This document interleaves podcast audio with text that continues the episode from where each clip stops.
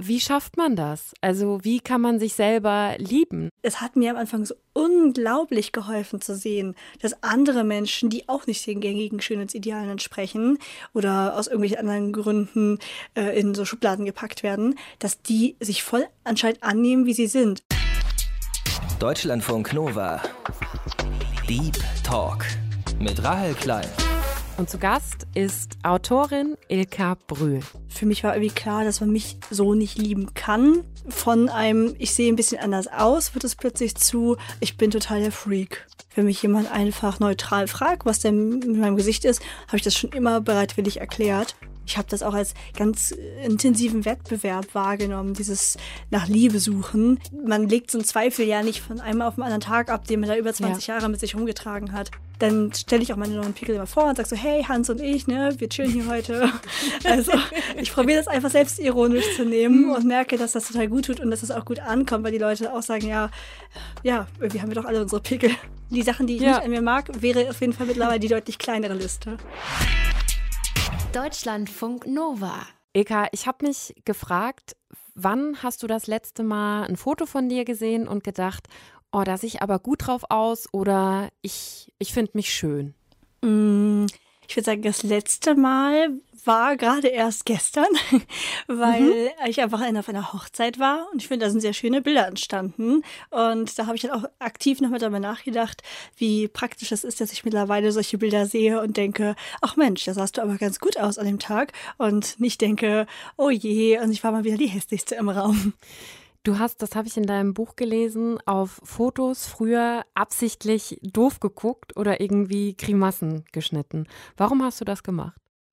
Mm, wenn man sich gar nicht gerne leiden mag, dann mag man sich eigentlich auch nicht so gerne an den Wänden hängen haben. Und deswegen war das so eine Vermeidungsstrategie.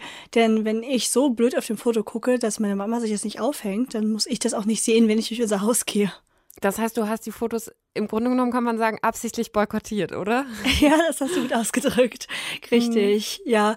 Ich habe mich auch sehr unwohl einfach in der Fotografie-Situation gefühlt. Also ähm, so ein Schulfotograf hat ja nicht viel Zeit für jeden und ich habe mich irgendwie, es war auch nie angekündigt bei uns, wenn Fotografen kamen. Ich habe mich immer überrumpelt gefühlt, mhm. dachte mir immer, mhm. ach Mensch, hätte ich doch wenigstens so die Chance, dass ich mich irgendwie mal ein bisschen schicker anziehe oder mir die Haare ausnahmsweise immer ordentlich mache, weil ich echt immer wie so ein richtiger Schlumi rumlief.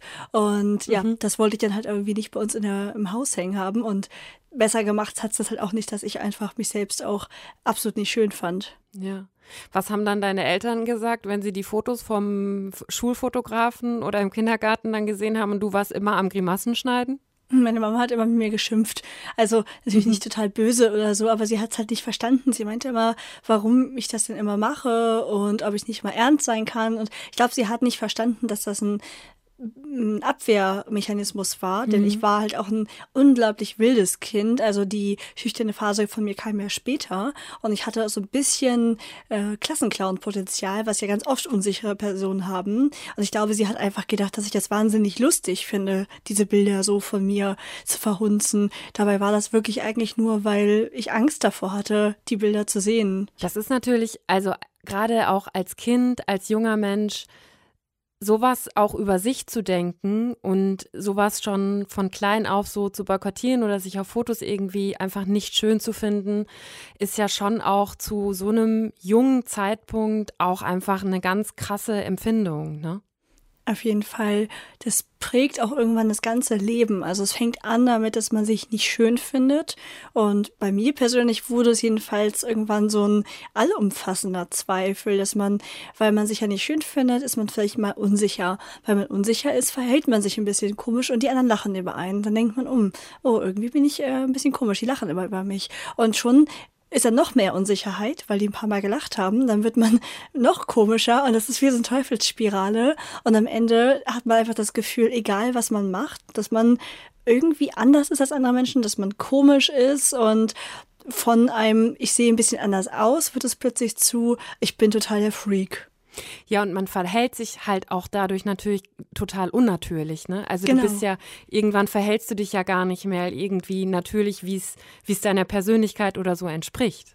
Richtig, also wer echt es geschafft hat, quasi durch die Fassade irgendwie zu blicken und mit mir befreundet zu sein, der kannte dann auch die wahre Ilka. Der hat dann wahrscheinlich auch einen nachdenklichen, fürsorglichen Menschen erlebt. Aber wer mich halt nur in der Schule kannte, Lehrer oder andere Schüler, die haben wahrscheinlich gedacht, okay, irgendwie verhält die sich wirklich immer ein bisschen eigenartig.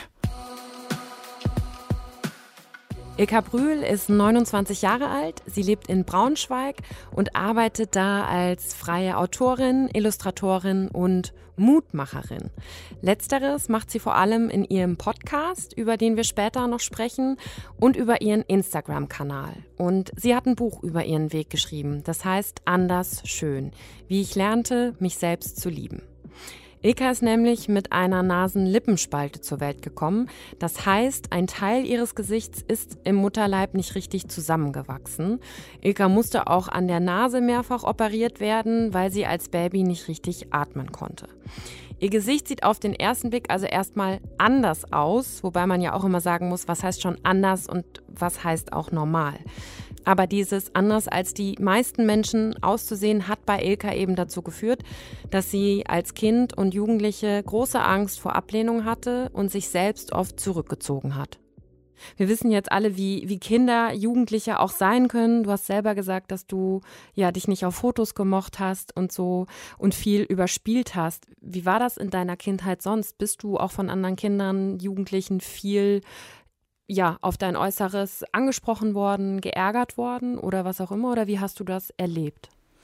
Mhm, also angesprochen schon häufig, einfach auch aus dem puren Interesse. Gerade Kinder, die wissen dann ja noch nicht, dass es sowas gibt und die fragen dann mhm. natürlich viel nach, aber das auch ganz oft noch überhaupt nicht irgendwie wertend. Also das war auch nie ein Problem für mich. Ich hatte das schon immer, dass ich, wenn mich jemand einfach neutral fragt, was denn mit meinem Gesicht ist, habe ich das schon immer bereitwillig erklärt. Ähm, die verletzenden Kommentare, die waren, glaube ich, gar nicht so häufig. Also deswegen, das war tatsächlich auch ein Grund, warum ich das Buch geschrieben habe. Weil wenn über mich berichtet wird, dann werde ich sehr, sehr oft als eine Art Mobbing-Opfer dargestellt. Und mhm. das ist schlichtweg falsch. Also ich habe nicht so viel äußere Ablehnung erfahren ich sage immer ganz gerne, die Anzahl oder die Menge an Sprüchen und so, die ich bekommen habe, die hat garantiert jeder in seiner Schulzeit bekommen. Also wer kommt denn durch die Schulzeit, ohne dass es mal hart war? Also ja, vom voll. richtigen Mobbing war ich sowas von weit weg. Und gerade deswegen ist es mir so wichtig, darüber zu reden, weil es eben oft nicht viel braucht, damit man massiv an sich zweifelt. Und also ich habe es mir einfach selbst unglaublich schwer gemacht. Ich wollte gerade fragen, weil das klingt ja dann so, dass genau diese Selbstzweifel oder auch ja eine fehlende Selbstliebe ist ja auch die Frage, in wie jungen Jahren man das so auch benennen kann und alles, aber ja eben auch diese Unsicherheit schon, würdest du sagen, aus dir selbst herauskam und nicht von außen.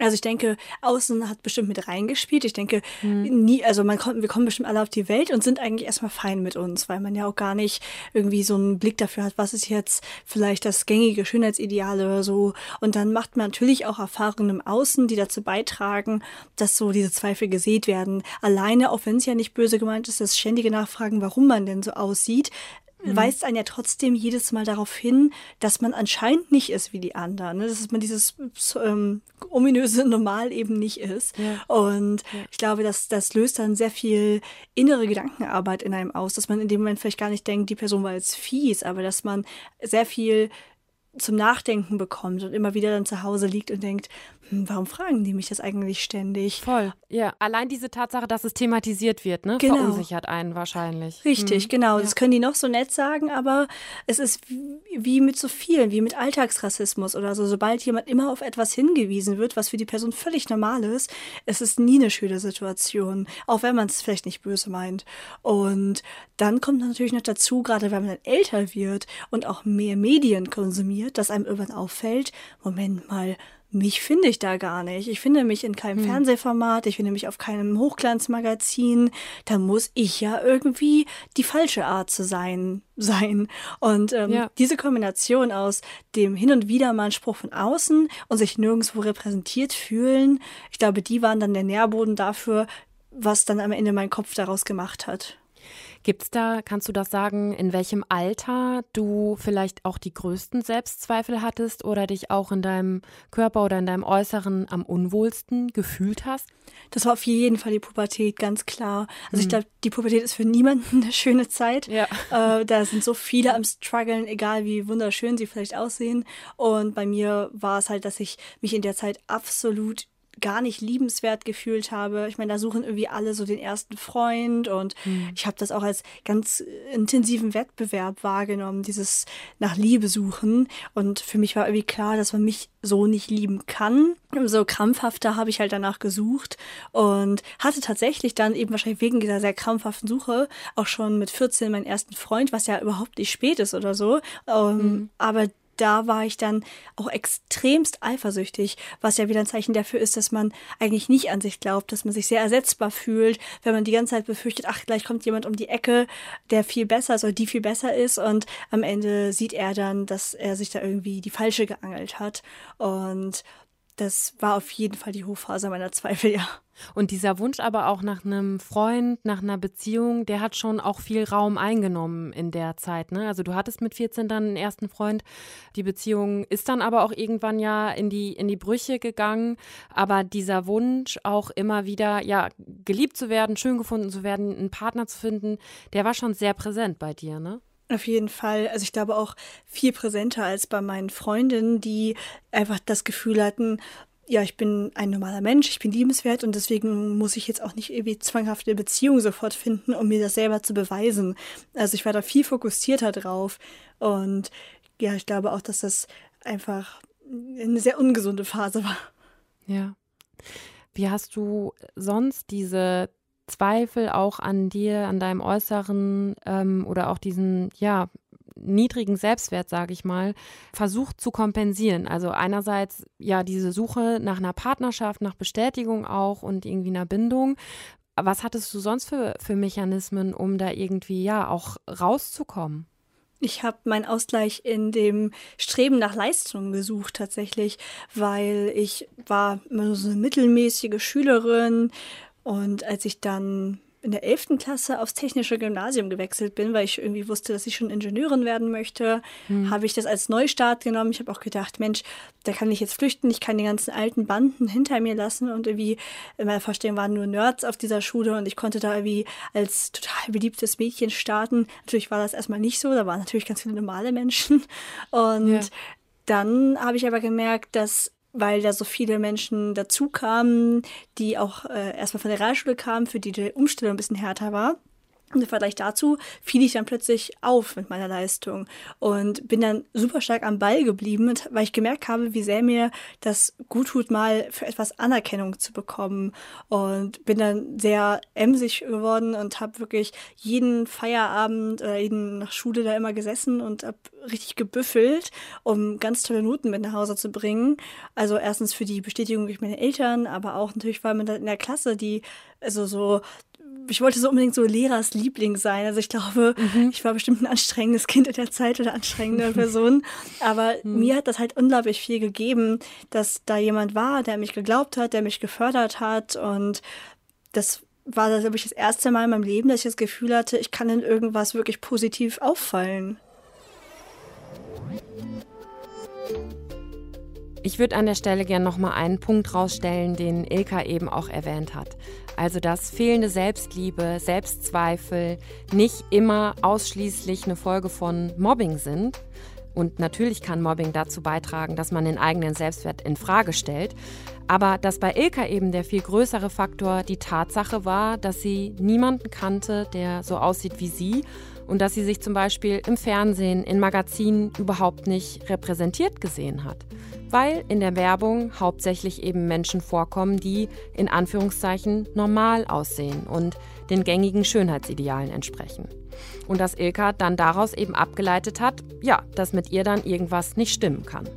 Und das alles zeigt, finde ich, einfach nochmal, wie wichtig es ist, dass wir das Thema Diversität, Vielfalt wirklich ernst nehmen und leben. Und zwar in allen Lebensbereichen, damit sich alle Menschen gesehen und repräsentiert fühlen.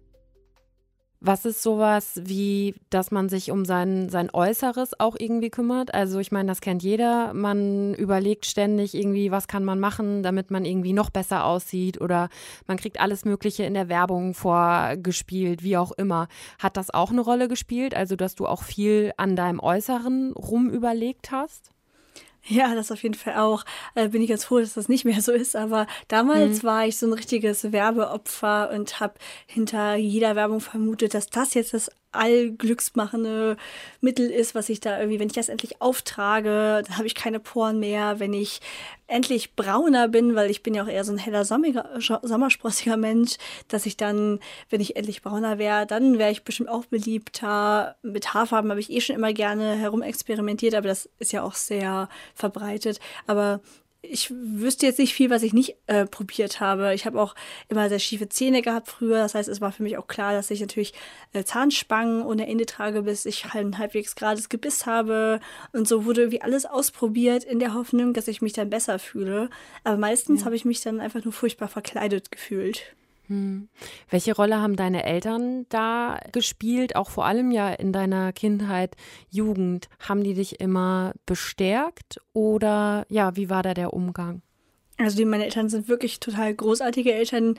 Ich erinnere mich an keine Situation, wo sie nicht ein offenes Ohr für meine Sorgen gehabt hätten. Sie haben sich das wirklich jedes Mal angehört. Sie haben mir immer gut zugeredet, haben mir immer versichert, dass ich liebenswert bin. Also ich denke schon, dass sie da echt alles richtig gemacht haben. Hm. Aber man glaubt es seinen Eltern halt irgendwie nicht so, wie man es wem anders glauben würde. Also Freunde, Eltern, das ist einfach so ein Spezialding, wo man das Gefühl hat, Mensch, die mögen mich ja als Mensch, wegen vielleicht eher wegen meines Charakters und die wollen ja auch nicht, dass ich unglücklich bin, dann müssen die das jetzt ja sagen.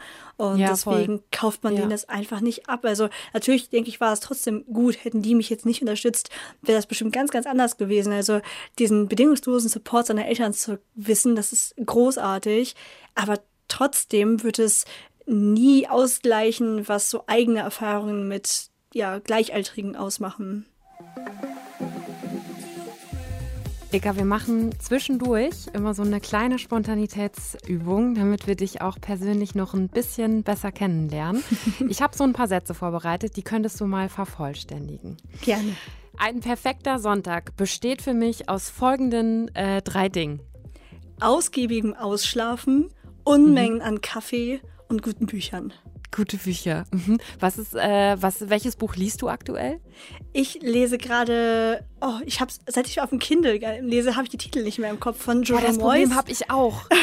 es ist ein Buch von Jojo Moyes, wo eine mhm. Redakteurin eine uralte Liebesgeschichte in diesem Archiv von dieser Zeitung, wo sie arbeitet, wiederfindet. Falls Leute das gelesen haben, wissen sie, den Titel ist bestimmt. Ich weiß sie gerade leider nicht.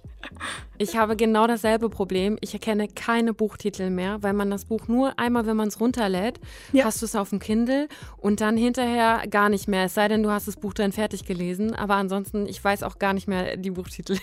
Das stimmt. Wobei ich am Sonntag nie auf dem Kindle lese. Also Sonntags ist für mich, also Kindle ist für mich so mein Einschlafding.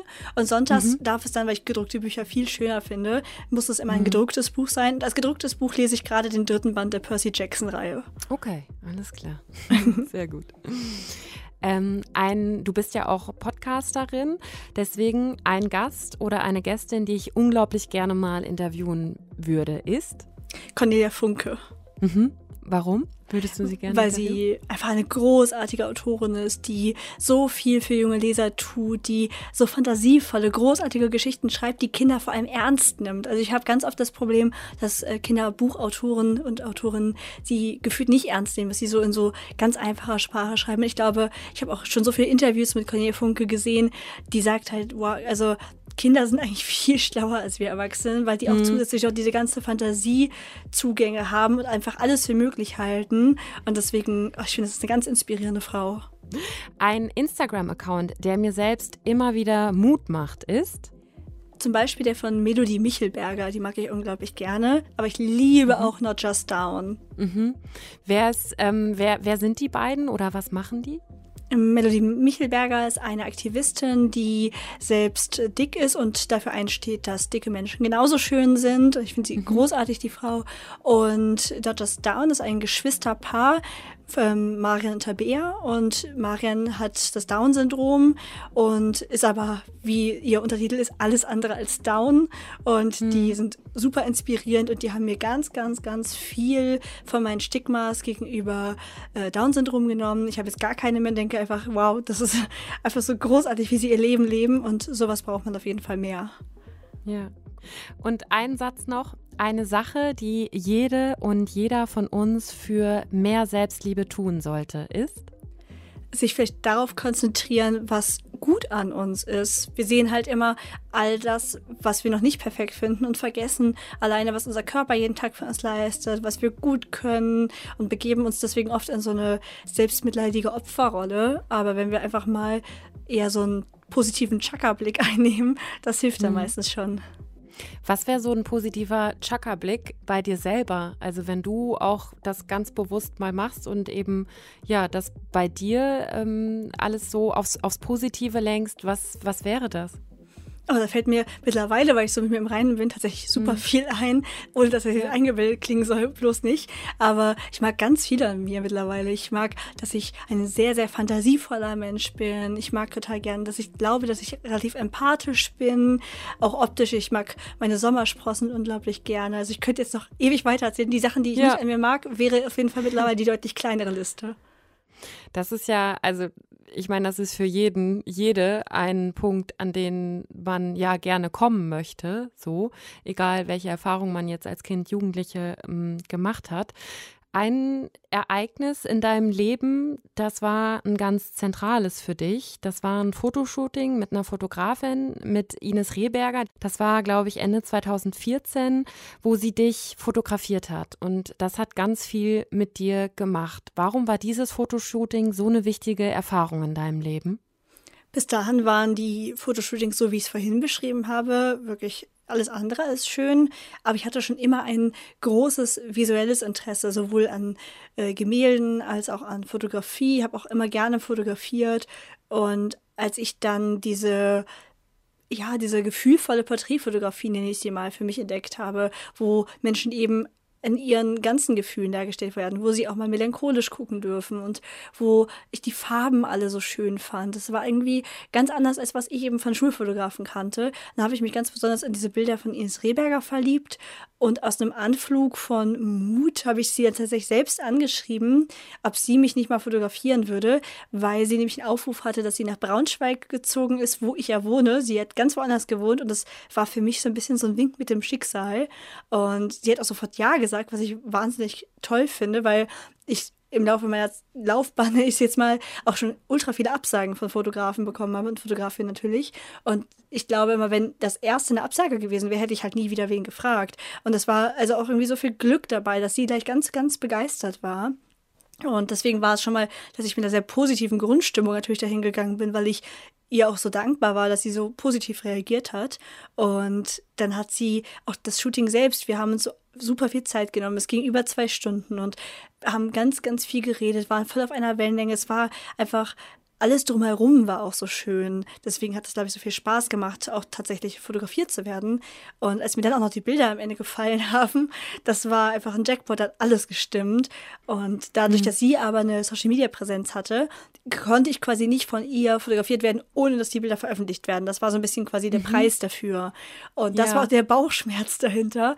Und als sie dann irgendwann geschrieben hat, so, hey, Bilder sind online, war ich natürlich furchtbar aufgeregt, aber als dann eigentlich wirklich nur positives Feedback damals kam, sei denn sie hat Negatives irgendwie rausgelöscht, aber ich habe nur Positives gesehen. Das war sehr heilsam, weil ich ganz viel Bammel davor hatte, mich auf Social Media zu zeigen. Ich hatte irgendwie gedacht, ist natürlich auch total ähm, verrückt, sowas zu denken, aber dass ich mich da quasi einlogge, ein Bild hochlade und die ganze Welt mich irgendwie sofort findet, mein privates Profil und mich mhm. total hasst. Äh, so war es natürlich nicht. Aber dann haben es halt 20.000 Menschen gesehen und da kam so so Liebesfeedback, so ja, ganz, ganz äh, wertschätzendes Feedback und das hat mir sehr geholfen. Und daraus sind dann noch viele weitere Shootings resultiert. Und mit jedem bin ich so ein Stück mehr bei mir selbst angekommen. Es hat schon auch lange gedauert, bis ich sagen konnte, jetzt finde ich mich doch eigentlich hübsch. Wie war dieses allererste Foto, was du dann von dir gesehen hast, das sie von dir gemacht hat? Also wenn sie die dann eben hochgeladen hat auf ihrem Instagram-Profil, die Kommentare waren positiv. Wie fandest du das Foto von dir, dieses erste? Kannst du dich da noch dran erinnern? Es waren so gemischte Gefühle. Ich fand es einerseits wahnsinnig schön, weil es ja genau in diesem Stil fotografiert war, den ich so liebe. Mhm. Und ich fand, ein Teil von mir fand mich selbst auch da irgendwie schon schön.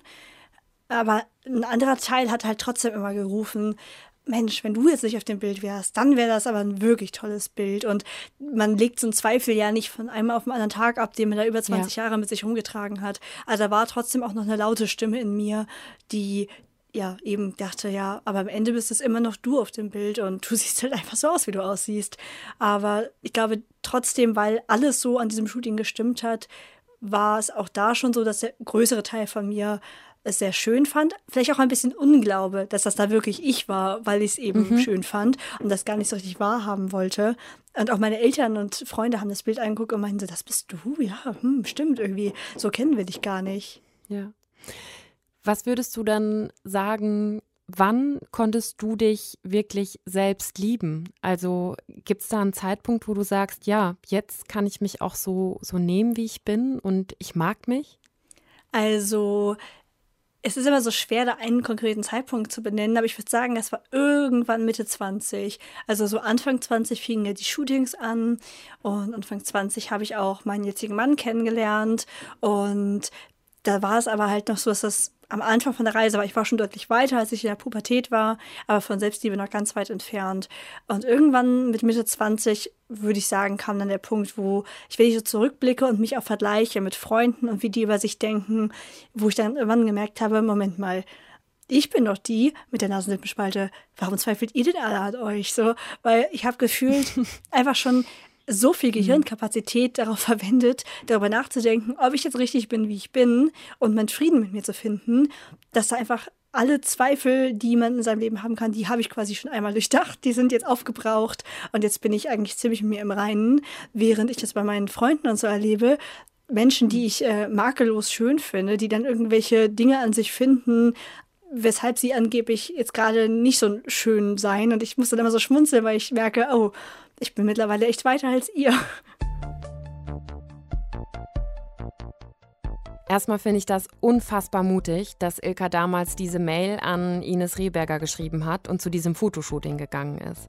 Vor allem, wenn man eben, ja, dieses Grimassenschneiden bedenkt, was Ilka dazu benutzt hat, damit die Fotos von ihr nicht aufgehängt werden als Kind. Und diese Gedanken, die Ilka bei ihren FreundInnen beschreibt, also dass man ständig irgendwas hat, das man an sich selbst gerade nicht schön findet, dass man sich selbst nicht mag oder an sich zweifelt, das kennen wir wahrscheinlich alle.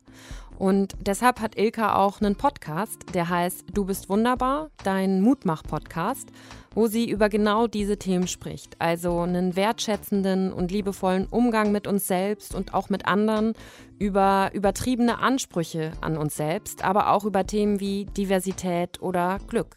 Und da lädt sie eben auch regelmäßig verschiedenste Gäste und Gästinnen ein. Wie würdest du Selbstliebe definieren, auch für dich selber jetzt?